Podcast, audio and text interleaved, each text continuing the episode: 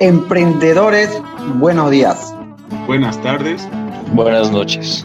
Desde donde quiera que nos estés escuchando, te damos la bienvenida al podcast Hablemos de Estrategia. En este podcast vamos a aprender a dialogar y a debatir respecto a teoría y herramientas estratégicas de actualidad. Te servirán para tu negocio, emprendimiento o para el día a día de la empresa en la que estés trabajando.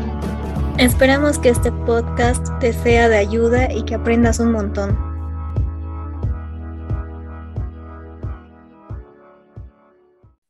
Eh, sean todos bienvenidos a nuestro séptimo episodio donde hablaremos sobre la calidad de un eh, BlackBerry, quien en un principio se llamaba Research in Motion, nació en Canadá en el año 1984 y no fue hasta 1999 que lanzó su primer dispositivo móvil la BlackBerry 850, quien ponía un teclado QWERTY en, su, en sus dispositivos.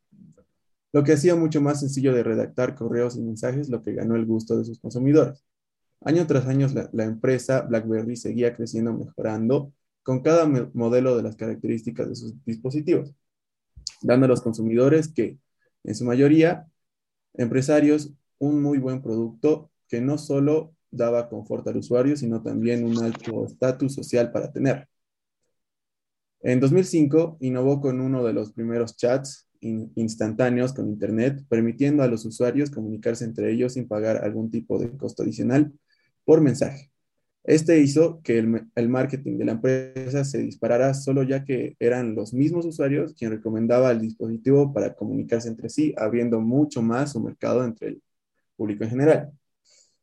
En 2007, adelantándose al mercado, Apple sacó su primer iPhone un nuevo terminal con pantalla táctil, que a su vez permite la descarga de aplicaciones en su terminal y una interfaz de, de usuario muy sencilla de usar, que a su vez llamaba la atención de personas de todas las edades. Quien a esto, BlackBerry respondió, este dispositivo es para edades muy juveniles y no es, público al que, no es el público al que nosotros apuntamos. A su vez, eh, el iPhone, al tener tantas posibilidades, se vio deseado por empresarios. Google no se quedó atrás y sacó un sistema operativo que podía ser utilizado por distintos móviles de distintos fabricantes, haciendo esto una competencia nueva para BlackBerry. Que este, sin ser eh, precavido, se quedó con sus celulares y su pequeño nicho de mercado de personas que aún preferían el, teclado que QWERTY en sus celulares.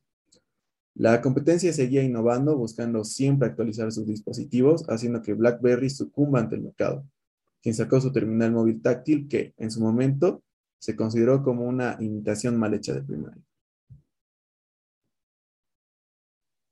Sigo contigo. Eh, bueno, gracias, Sebas.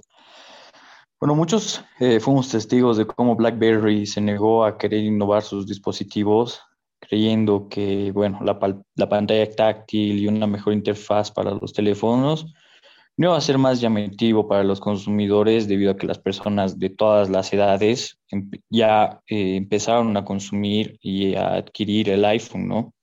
Desde jóvenes y personas eh, mayores de edad. Y esto provocó que el sector empresarial se sienta más atraído también por el iPhone y empezaron a adquirirlos cada vez más, siendo así que la cuota en el mercado de BlackBerry empieza a decaer. Para el 2013, el declive de BlackBerry era inminente.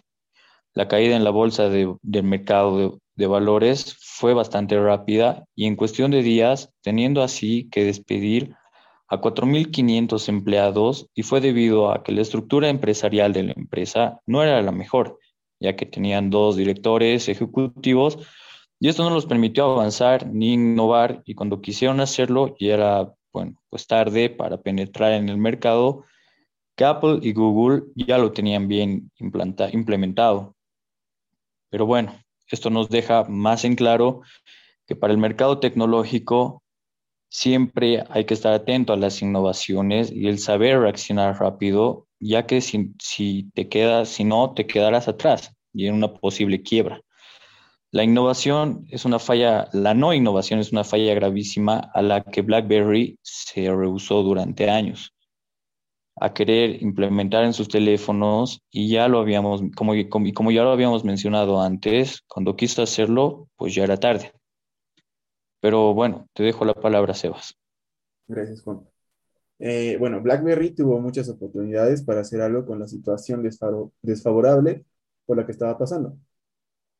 Con las expectativas muy altas por parte de sus clientes, sin embargo, se quedó con en un estanque donde pensó que seguiría siendo el mejor en su segmento. Haciendo mención a una mala estrategia que esta empresa utilizó llamada segmentación de mercado, enfocándose únicamente en sus clientes ejecutivos, asumiendo que con este sector la empresa no entraría en ningún tipo de riesgo.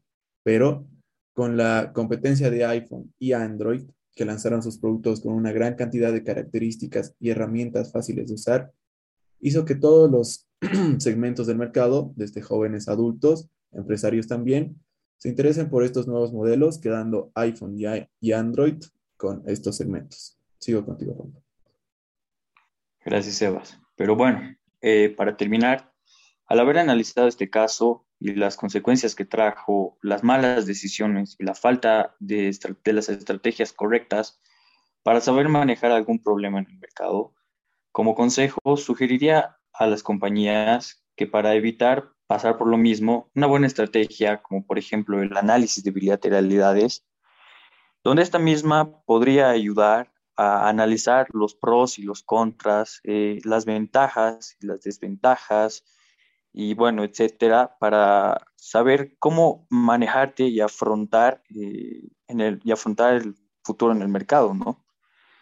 Bueno, con esto eh, llegamos al final del episodio. Les agradecemos por su tiempo, les agradecemos por escucharnos y, y esperamos encontrarnos en otra oportunidad para que compartamos más temas. No se olviden seguirnos y hasta la próxima. Hablemos de Estrategia es un podcast desarrollado en la asignatura de Dirección Estratégica 2, a cargo del MBA Leonardo Taborga y sus estudiantes de Ingeniería en Negocios Internacionales y Comercio Exterior en la Universidad La Salle, La Paz, Bolivia.